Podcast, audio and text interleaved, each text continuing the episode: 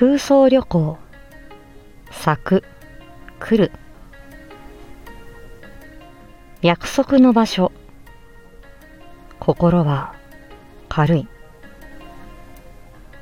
どこかに飛んでいけそうな風船のよう。簡単に飛ばされる綿毛のよう。空に漂ってる雲みたい。誰かがこんな話をしてたような。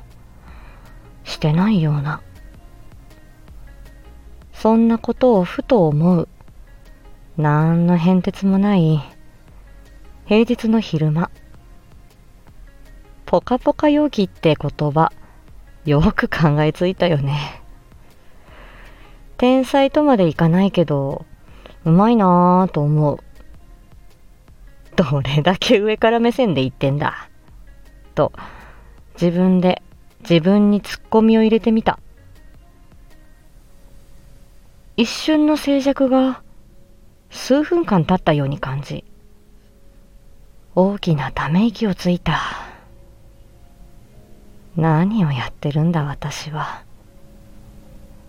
自分に呆れながらふとあるシーンを想像した。ある場所へ向かうため再び歩き出した。おなかなかいい表現ではないか。